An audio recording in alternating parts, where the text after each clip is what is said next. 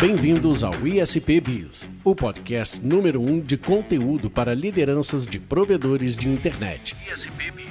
Contamos em primeira mão histórias de grandes gestores, diretores e fundadores para que você possa ter insights de negócios diretamente com os principais ISPs do mercado. Se você gostou do conteúdo, não deixe de avaliar e compartilhar com seus pares. O seu provedor pode ser o próximo entrevistado.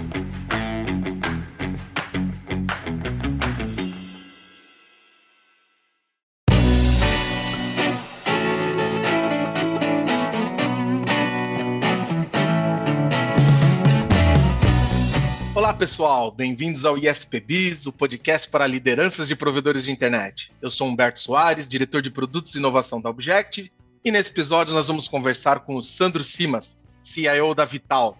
Como é que vai, Sandro? Tudo bem, Humberto? Obrigado, obrigado pela introdução, obrigado pelo convite ao pessoal da Objective, uma turma boa que eu já conheço há bastante tempo.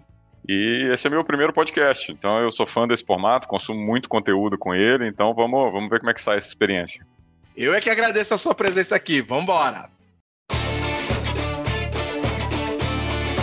Esse podcast é uma realização Objective. Aqui entregamos soluções simples para problemas complexos. Rompemos barreiras tecnológicas através de produtos digitais, serviços de consultoria, treinamento e desenvolvimento de software. Seja através de metodologias, entregas ou cultura, nossos parceiros compreendem o que significa qualidade além do software. Bom, Sandro, você tem uma trajetória bem interessante, passando por vários ramos diferentes, vários segmentos da indústria, tecnologia, educação, financeiro, e aí, mais recentemente no ramo de telecom. Conta pra gente um pouco sua história e como é que é lidar com tantas indústrias diferentes.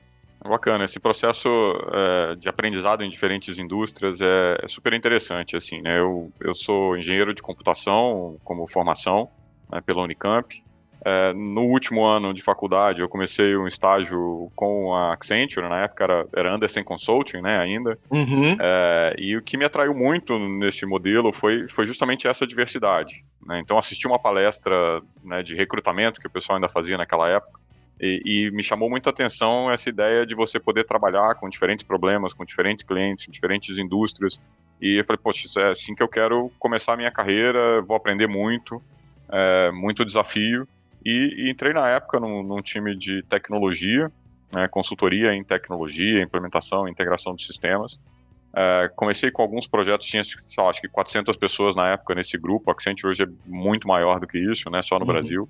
Mas é, alguns projetos em serviços financeiros, é, e, e, logo depois já veio esse, esse boom de empresas de telecom na época da, da privatização, né, as empresas espelho, a concorrência das operadoras de celular, a saída daquele modelo de fila para esperar uma linha telefônica para ter concorrência, e, e, dali eu entrei nesse, nesse ramo de telecom, fazendo sistemas para as empresas de telecom, boa parte aí dos, dos meus quase 13 anos de Accenture foram nesse mercado aí de telecomunicações, mídia e alta tecnologia, que era, era a segmentação de indústria na época. É, já ali para o final de 2010, mais ou menos, veio uma proposta para assumir a diretoria de sistemas na GVT. Acho que era, era a única empresa de telecomunicações que eu não tinha trabalhado ainda. É, veio aquela proposta de mudança familiar toda para Curitiba, né? Eu estava morando em São Paulo na época. Uhum. É, e cuidar dos projetos que eram muito ligados a vendas, marketing, atendimento ao cliente, engenharia e operações. Quer dizer, era, era bem o core ali do, do negócio da empresa. E, e era um aprendizado para mim, porque saía um pouco desse mundo de consultoria para uma visão mais de médio e longo prazo, é, dentro da, de um planejamento maior da operadora.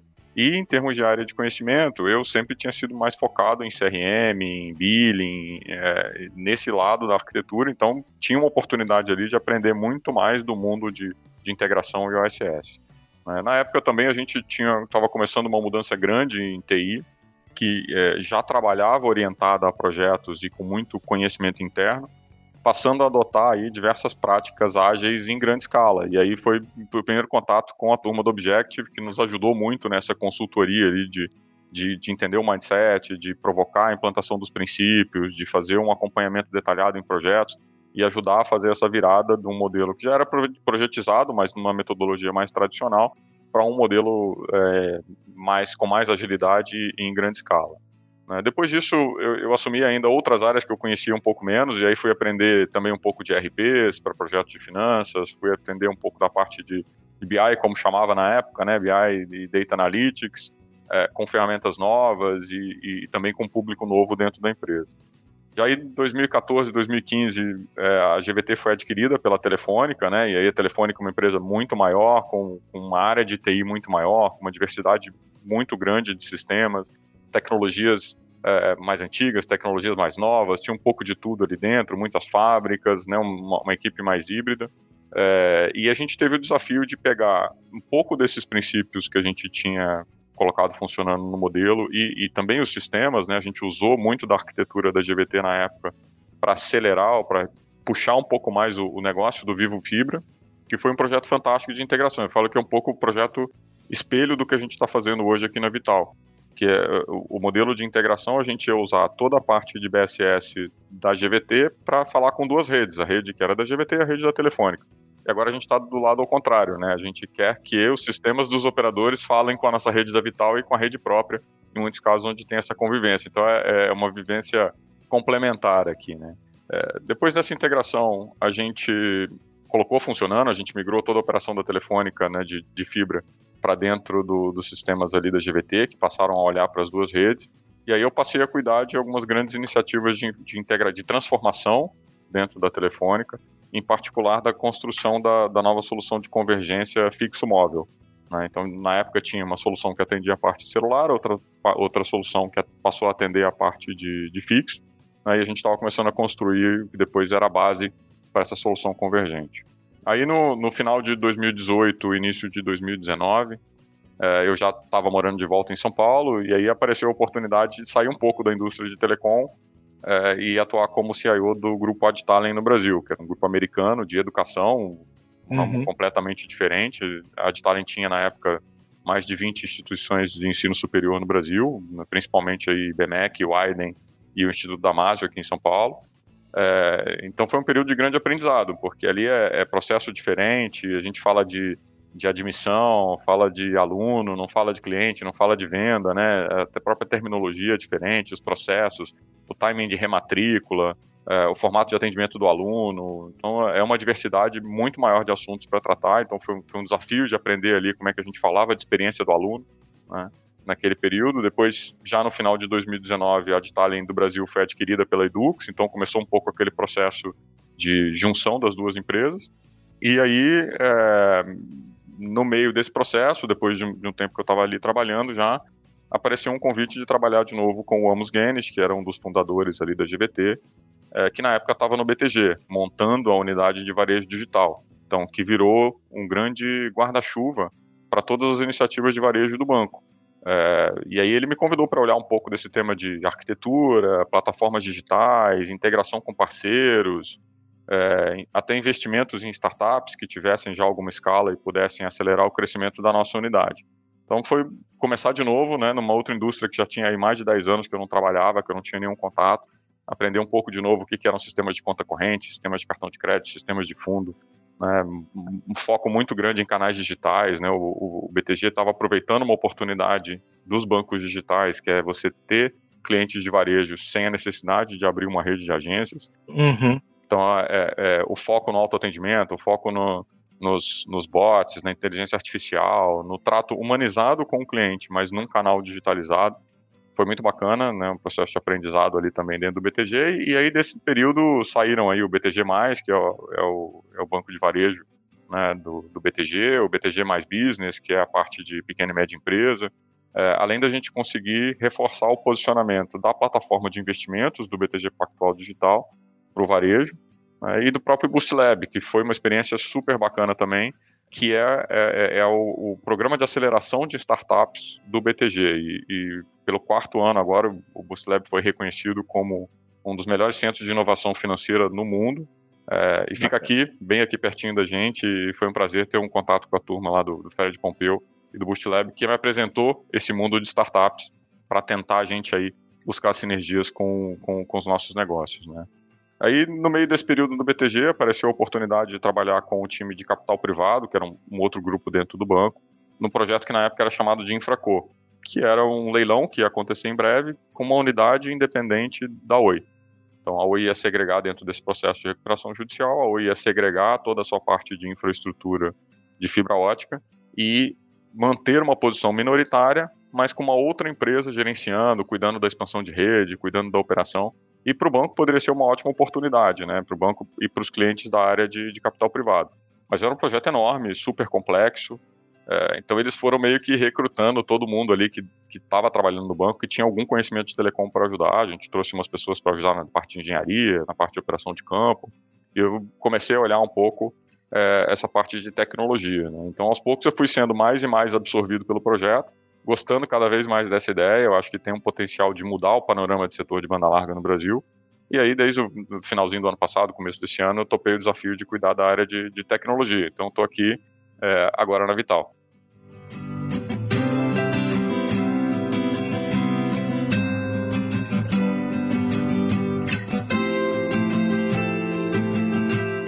Caramba, cara, que trajetória! É legal ver os, os, os marcos, né, da, da, da, dessa trajetória e, e, os sucessos, né? Pô, GVT, uma baita referência em arquitetura de sistemas. A gente, a gente participou lá, a gente viu o quão é, a, o, quanto a preocupação com o cliente, de ter um ótimo. Cara, sensacional, sensacional, muito bacana mesmo.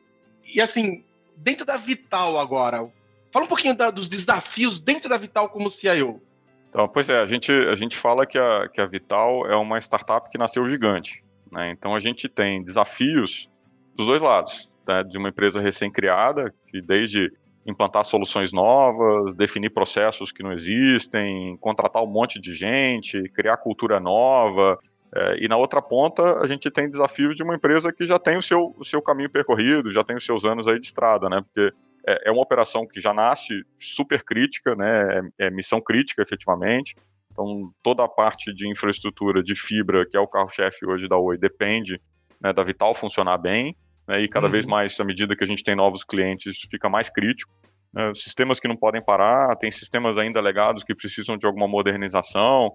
A gente tem ainda esse processo de, de, de segregação, né, que é um desafio para a gente é, com a própria Oi, que a gente concluiu já uma primeira onda. Mas acho que esse, esse, é o primeiro ponto, que eu falo que eh, não adianta a gente ter o sistema mais bonito, a melhor usabilidade, o melhor tempo de resposta, se é um sistema que não para no ar, né? Então é, tem que ter estabilidade, é, essa tem que ser sempre a nossa primeira prioridade, que é ter os sistemas no ar. Fala que, que em TI a gente fala muito dos noves, né, de disponibilidade. Então, o primeiro alvo é chegar a 99% de disponibilidade, depois 99,9%, depois 99,99% e assim vai. Então, cada 9 a mais que a gente tem ali tem que ser quase uma obsessão. Né? No, no, no, passar do tempo, acho que quanto mais sucesso a Vital tiver, mais operadoras vão estar conectadas ali aos nossos sistemas. Então, mais importante isso vai ser para a operação delas. Né? Uhum. É como a gente pensar o que acontece quando tem, sei lá, uma falha na AWS, ou no Google, ou no Salesforce. Não cai um cliente, né? Caem vários ali. Né? É raro, felizmente para todos nós, né? Mas é, é, a gente tem que ter esse tipo de resiliência. A gente tem que mirar alto. A gente tem que nos comparar com os melhores, porque é, é cada vez mais essa operação é crítica. Né? Junto com isso, a gente tem que montar uma plataforma capaz de oferecer cada vez mais serviços para a operadora e para os provedores, né, que são os nossos clientes. Então a gente tem um conjunto de integrações que inicial que expõe os nossos produtos de rede neutra, né, modelo, modelo FTTH que a gente chama, que é o de ponta a ponta, ou FTTP, que é onde a gente tem uma parte do serviço de casa cliente que a gente deixa para a operadora ou para o provedor de internet fazer. É, mas a gente quer criar algo que seja capaz de muito mais serviços, né? Todo mundo quer ir além dessa conectividade. Então a Vital também está nessa linha. A gente quer montar um plano contínuo de, de evolução dessa plataforma. A gente já estruturou releases bimestrais, que a gente recolhe o input dos nossos clientes e das nossas áreas internas para estar tá sempre entregando novas funcionalidades relevantes. A meta da Vital é ser a mais relevante plataforma de serviços de infraestrutura digital do país além do que a gente já oferece como rede neutra. Lembrando que hoje a gente também já oferece serviço de conectividade de ponta a ponta, quer dizer, tem, com a incorporação da GlobeNet, a gente consegue ter um ecossistema que vai dos Estados Unidos até a Argentina e o Chile. E em paralelo, como eu estava comentando antes, a gente também completou agora uma primeira fase de segregação da Oi, que foi muito bem executada, tanto pelos times que ficaram na nova Oi quanto pelo time que veio da Vital garantindo que desde janeiro desse ano a gente já opera com um modelo segregado, autônomo e, e acho que acima de tudo neutro. para que não haja risco de acesso indevido de informação ou de informação competitiva de um cliente que possa aparecer indevidamente para outro. É, agora a gente começa uma nova fase de segregação física, né? A gente sabe que é um grande desafio, né? A gente vive em TI, a gente passa anos consolidando sistemas para fazer o processo mais eficiente, né? E agora a gente tem que fazer o processo ao contrário, que é passar o bisturi ali bem cirurgicamente para segregar, né? Deixar o, o, que é pertencente ao Oi, que faz sentido para o escopo da Oi lá, trazer definitivo com separação de infraestrutura, de rede corporativa, é, de perfis de acesso, tudo isso para o ambiente da Vital mas confiança total nos times aí, tenho certeza que a gente vai fazer isso sem afetar negativamente a, a nossa estabilidade. É um baita desafio entregar ao mesmo tempo estabilidade, disponibilidade e flexibilidade, porque essas coisas não andam juntas, né? Elas, elas, elas competem entre si, né? Então Verdade. eu imagino que a, a, arquitetura por trás de todos os sistemas aí seja um desafio bem, bem interessante bem, bem e bem complicado de, de, de tocar, né?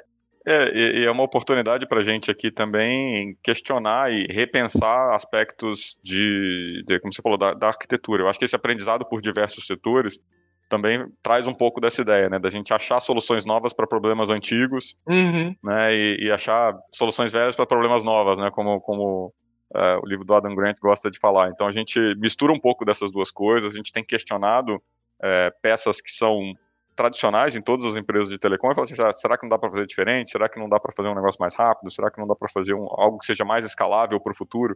Então é, é, uma oportunidade interessante que vem muito dessa diversidade de experiências que a gente está montando aqui no time. Sensacional, bem legal mesmo.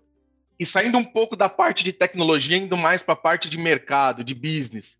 A rede neutra, uma novidade, né, recente que, que, que a gente está discutindo isso, ainda é um oceano azul? Como é que você enxerga isso?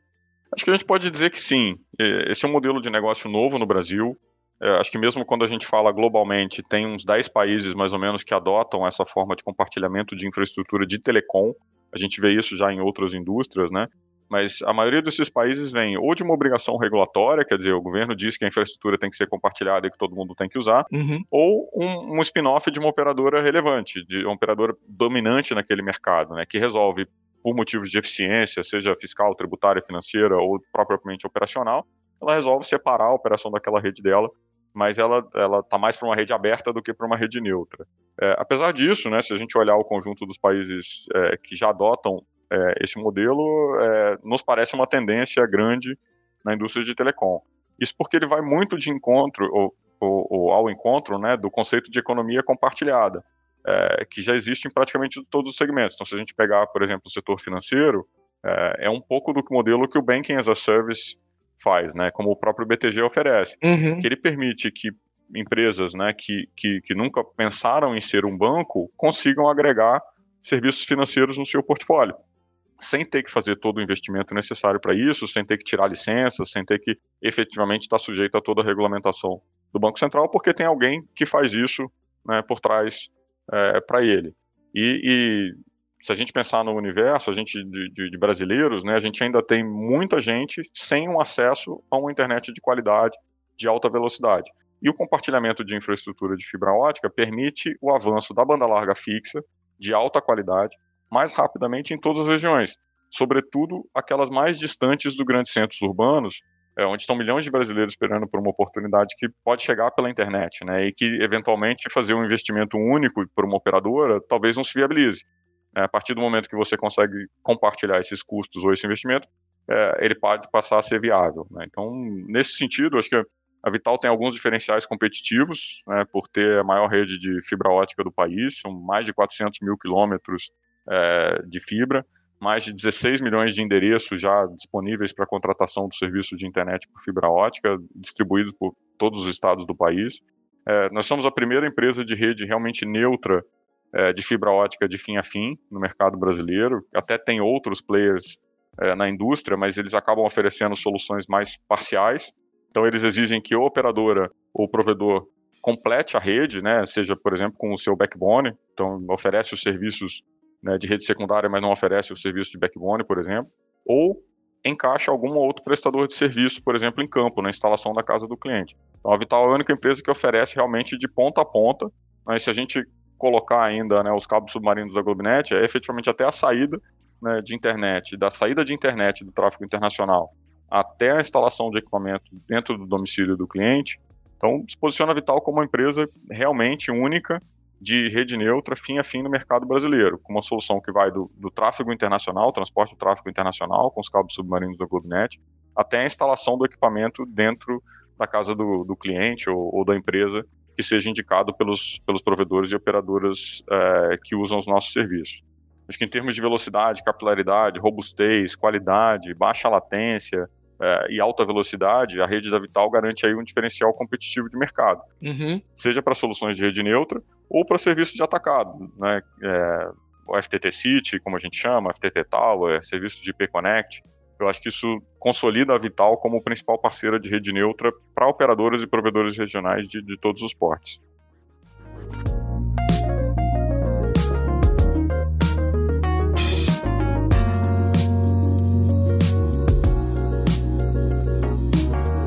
Bacana. É, aí ficou claro o papel da, da, Vital em trazer mais a internet para o consumidor final. Ela, ela assumindo essa responsabilidade end-to-end, -end, ela diminui a necessidade de investimento do provedor, né, em, em várias situações. Mas na tua visão, o trade-off do provedor ter a própria rede versus contratar uma rede neutra, como é que ele faz esse trade-off? Quais são os benefícios, benefícios para ele de ir para a rede neutra versus ter a sua própria rede?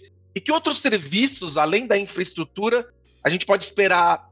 Bom, você comentou alguns dos serviços, mas que outros a gente pode esperar no futuro aí? Claro. É, acho que o principal benefício para os nossos clientes é que eles não, não precisam se preocupar mais em investir dinheiro na construção de rede. No fim, acaba que você gasta hoje muitos recursos financeiros, muita energia, é, muitos recursos humanos, inclusive, no acompanhamento dessas obras e, e, e projetos para poder expandir a sua capilaridade de serviços. Né? O mercado de telecom em si ele é muito intensivo em consumo de recursos. É, e a gente sabe que a energia que uma empresa gasta para poder vender, né, eu só consigo vender numa nova região se eu construo rede ali. E se eu gasto todo o dinheiro que eu tenho para construir a rede ali, eu consigo prestar um serviço é, mais restrito para o meu cliente na ponta depois. Então, a partir do momento que você tem uma outra empresa, você tem um parceiro fazendo essa gestão para você, fazendo esse investimento para você, é, cuidando dos custos de manutenção de rede, cuidando do atendimento a reparos, cuidando da visita técnica na casa do cliente, aí dependendo do modelo comercial que ele tenha com a gente, é, uhum. que já está incluso no aluguel da rede neutra, vamos colocar assim. Isso cria um incentivo para a Vital de investir em manutenção preventiva, em manter em alto padrão de qualidade.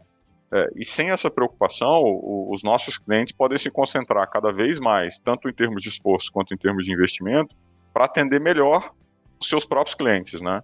É, tratar cada vez melhor o, o relacionamento, cuidar da, da, ampliação da oferta dos serviços, né, inclusive ampliar o portfólio de serviços para concorrer com grandes empresas, né, e, e, já não precisam mais ficar sempre concentrados só na localidade onde ele atua. Ele pode expandir para qualquer região do país usando a rede, a rede existente da Vital. Então pode ser um bairro, por exemplo, dentro de uma cidade, né, caso ele queira expandir por ali, pode ser uma cidade vizinha, ou pode ser uma cidade distante, dependendo do quanto ele está disposto a expandir aí o seu, a sua força comercial né, e os seus esforços de marketing. Dependendo do modelo comercial e do modelo sistêmico de integração que ele queira fazer com a gente, a gente consegue viabilizar um início da, das operações em um prazo de 30 a 45 dias após a assinatura do contrato. Ou seja, o provedor consegue rapidamente criar uma fonte nova de receita para ele sem ter que colocar o CAPEX de partida, que é, que é um dos desafios. Né? A gente sabe uhum. é, que você financiar com o custo de capital, o custo de empréstimo que tem hoje, é muito difícil. Então, ter um parceiro para fazer isso ajuda muito. E aí, para facilitar nessa integração sistêmica, a gente tem trabalhado muito com ferramentas é, de apoio ao nosso cliente. Então, a primeira delas é o portal operacional, que a gente disponibiliza também como parte dos serviços. Ele concentra todas as funcionalidades online.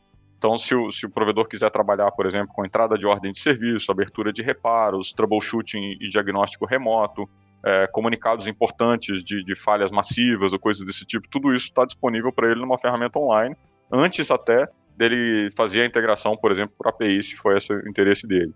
É, e a gente oferece um segundo, que nesse caso, para quem vai partir para a integração via APIs, que é um portal dedicado para os desenvolvedores. Então, ele é focado nos profissionais de TI que fazem esse desenvolvimento de integração, onde a gente tem lá toda a documentação das APIs, os fluxos de chamada de negócio, a gente tem é, um ambiente de sandbox onde ele pode testar as chamadas das APIs dele para ver se está construindo corretamente, é, que foi lançado em março desse ano. E, e, o nosso plano agora é cada vez mais acelerar essas funcionalidades e trabalhar para encurtar esse período entre a assinatura do contrato e o início da operação. É, em relação aos novos serviços, a gente tem aí um, um, portfólio com diversos serviços digitais que vão além da conectividade, a gente não consegue adiantar muita coisa, mas a gente em breve vai ter mais, mais novidades.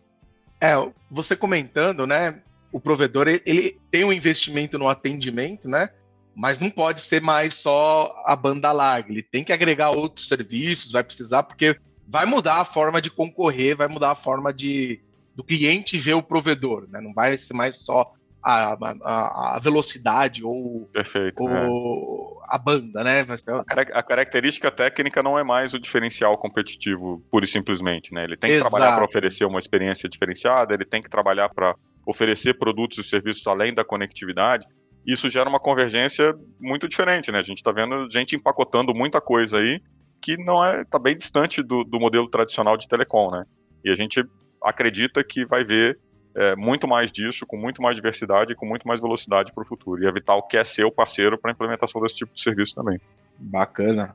A, a rede neutra é, é, um dos aspectos assim de futuro que a gente tem discutido mais dentro da, da Objective, dentro junto com os XPs. O outro assunto também que não dá nem para falar de futuro, né? É, é presente e futuro já é o 5G, né? Como é que você vê essas, essas duas tecnologias, essas duas visões de mercado trabalhando juntas? Como é que funciona isso? Eu, eu vi uma excelente definição do que deve ser a rede do futuro, é, que é uma grande infraestrutura de fibra ótica, como core, e uma ponta wireless, que pode ser o 5G, pode ser o Wi-Fi, pode ser outra tecnologia que venha por aí. Né? Então a gente, a gente fala muito do 5G, é, mas a gente vê a rede neutra da Vital totalmente preparada, mais do que preparada, como uma viabilizadora disso. Uhum. Né? Quando a gente fala de 5G, a gente foca muito nessa velocidade entre o aparelho celular e as antenas. Mas o que está por trás ali, para viabilizar essa velocidade realmente, é uma extensa rede de fibra ótica com capacidade para transportar um gigantesco volume de dados entre as antenas e as estações rádio base até os servidores e, e pontos de presença das operadoras.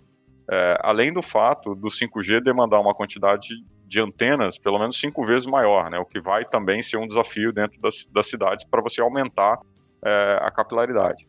Né? Então, isso acho que aumenta ainda mais a necessidade de uma rede de fibra ótica robusta, né, que chegue a todas as localidades, e, e, aí é vital, com a maior infraestrutura de fibra ótica do país, espera conectar esses sites, ou grande parte deles, né, pelo menos, servindo tanto as, as operadoras quanto os provedores regionais e, e outras empresas que sejam detentoras, por exemplo, de torres no país. A gente recentemente lançou dois novos produtos, que a gente chama de Fiber to the City e Fiber to the Tower, que são voltados para esse mercado de atacado, é, onde estão as grandes operadoras de telecom, incluindo as que vão operar de 5G. É, esses produtos servem justamente para a gente conseguir conectar essas antenas e torres da estação rádio base com o ponto de presença dessas empresas, né, usando, de novo, a nossa, a nossa infraestrutura de fibra ótica é, robusta e, e, e estável, né. É, é uma visão bem, bem pragmática, né? Você, ter a, o, o, backbone todo de, de fibra e conectando a parte wireless para dar toda a experiência, né? Que, que hoje a gente espera da, da conectividade direta nos celulares ou em, em outros aparelhos, né? É, o IoT, tudo isso está tá dependendo desse tipo de conexão. Faz todo sentido mesmo. Perfeito. É, uma coisa que, o, que a gente tem observado aqui junto com o pessoal de inteligência de mercado, que tem ainda uh, críticas, né? em relação a esse modelo de rede neutra, pessoal falando sobre possível sobrecarga da infraestrutura, a possibilidade de problemas de controle de qualidade, a própria relação do player com, com, com o cliente. O pessoal põe vários pontos para ficar com o pé atrás com, com a tecnologia, com o modelo de negócio. Hoje, como que você, como que você enxerga, assim, de forma bem prática, esses impedimentos? Como é que você, você enxerga isso? Claro, eu acho que as questões são naturais de um modelo novo de negócio, né? Mas eh, toda rede de fibra ótica é projetada para comportar um volume de tráfego bastante significativo. E conforme a demanda dos usuários vai crescendo, as tecnologias também vão avançando e as redes vão sendo ampliadas e reforçadas com os, com os equipamentos e as novas tecnologias. É, hoje a gente já fala de acessos na casa do cliente na casa de, de 1 GB. Né? Então isso vai de acordo com a necessidade do mercado e, e a tecnologia que está por trás vai seguindo, né? E naturalmente a capacidade da rede como um todo. E a gente está sempre trabalhando para atender a demanda. É, como a gente estava falando um pouco antes, né? Vital, no modelo de aluguel de rede, onde tudo isso está incluído, é nosso interesse que a qualidade da rede seja tratada preventivamente, que os defeitos sejam tratados preventivamente, para que a disrupção no serviço seja a menor possível, né? Para que a gente consiga ser mais eficiente em termos de custo. Em termos de qualidade, a gente usa KPIs de controle é, bastante rígidos, SLAs de performance com todos os, os principais clientes que a gente tem. É, a gente tem redundância aí em 60% da rede, pelo menos, né, para garantir a resiliência. As principais rotas aí têm dupla redundância, tripla redundância, né? Então, é, preparadas para qualquer tipo de eventualidade, né? Dentro do, do, do, de um cenário razoável. É, e a disponibilidade dos serviços, né? A gente usa muito o, o indicador dos, dos, próprios clientes. Né? Então, o feedback do cliente é importante, o volume de reparos, né? as quantidades de ligação que o nosso cliente recebe no, no call center, tudo isso a gente acompanha muito, muito de perto para ter certeza que a qualidade do serviço é adequada. Acho que sobre relação com o cliente âncora, a Vital é uma empresa nova, independente, com controle de, de, e gestão dos fundos do BTG Pactual. Então, a Oi permanece como, como cliente é, super relevante, né? É, é, hoje o nosso maior cliente, é um acionista minoritário, mas não, uhum. não tem qualquer atuação na gestão do negócio. É, e acho que essa independência para a gente é chave. Né? É um dos, dos, pilares aqui da Vital, é, é a neutralidade. É, e, e ela é requerida para o sucesso do modelo de negócio. Tá? Então é, é um, um, cenário diferente de uma rede aberta, onde a gente tem uma operadora que tem uma interferência direta na companhia e vamos colocar que ela vende quase que uma capacidade excedente para um concorrente. Né? Uhum. É, e a rede neutra não, a rede neutra ela tem que se colocar como realmente é, independente de todas as operadoras, ter um interesse né, genuíno da maior ocupação saudável possível da sua rede, então, quanto mais compartilhada, menor o custo operacional, proporcionalmente para todo mundo que usa. É, além disso, é, acho que para ainda completar essa, essa visão de neutralidade, de forma pioneira, assim, a Vital vai ter um comitê de neutralidade ligado ao seu conselho de administração. Bacana. É, representado por executivos internos e executivos de mercado, que vão garantir que os clientes tenham de fato neutralidade, confidencialidade, isonomia, segurança e qualidade para adquirir os serviços no modelo de rede neutra. Sensacional.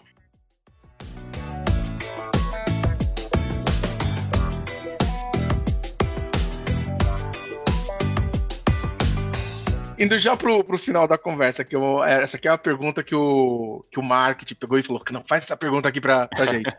é, o, hoje, dos provedores que estão buscando serviços de rede neutra, são mais os provedores competitivos ou são mais as, as PPPs?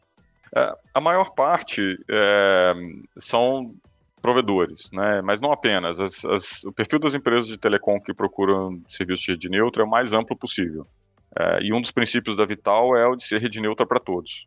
Né? A Vital tem sido consultada, a gente tem discutido e tem fechado alguns negócios com empresas de todos os portes e formatos de atuação, inclusive dentro do ecossistema de telecomunicações e fora do, do ecossistema de, de, telecomunicações ou de empresas tradicionais, como a gente estava comentando antes.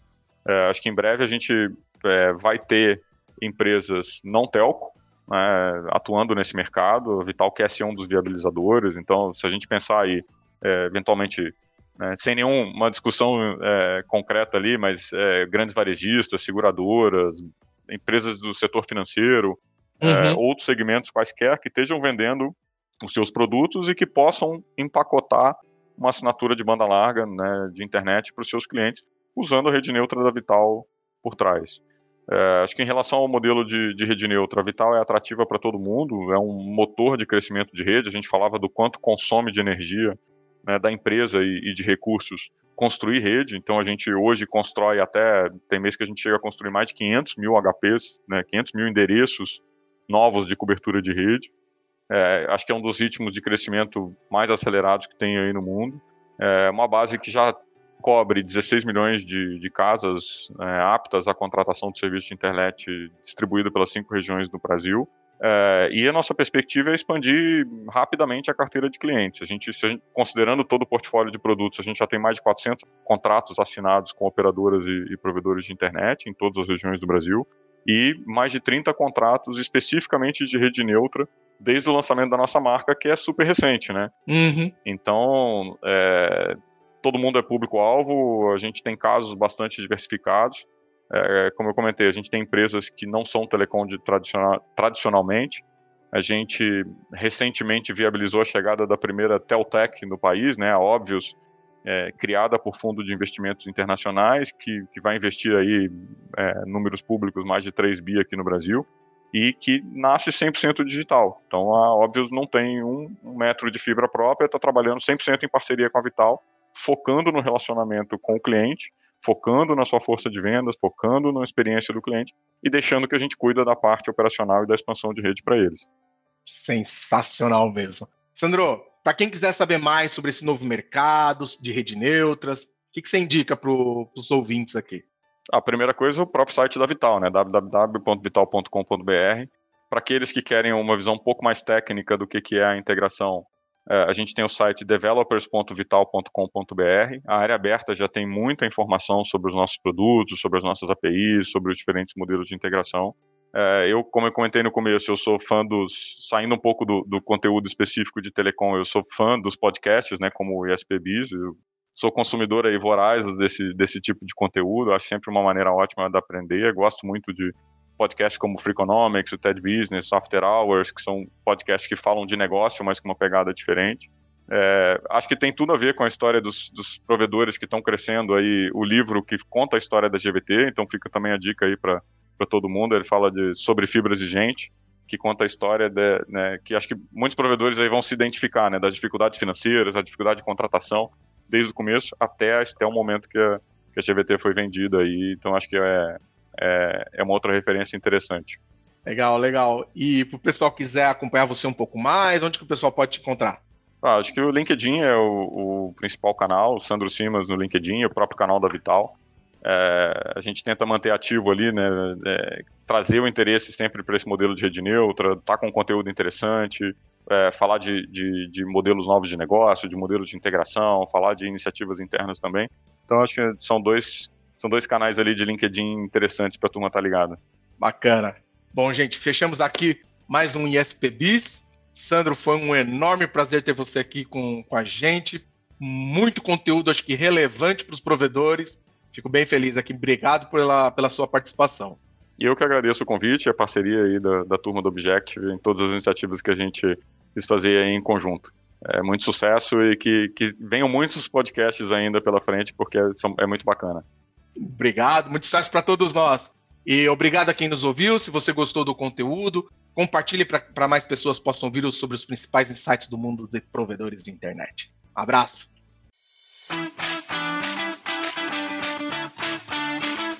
ISPBIS é um oferecimento de NG Billing, o software de faturamento recorrente da Objective um sistema robusto de CRM e billing para operações complexas e ofertas multiproduto. Capaz de otimizar todo o ciclo de relacionamento com clientes, o NG Billing garante a governança necessária para auditorias independentes, captação de investimentos e abertura de capital.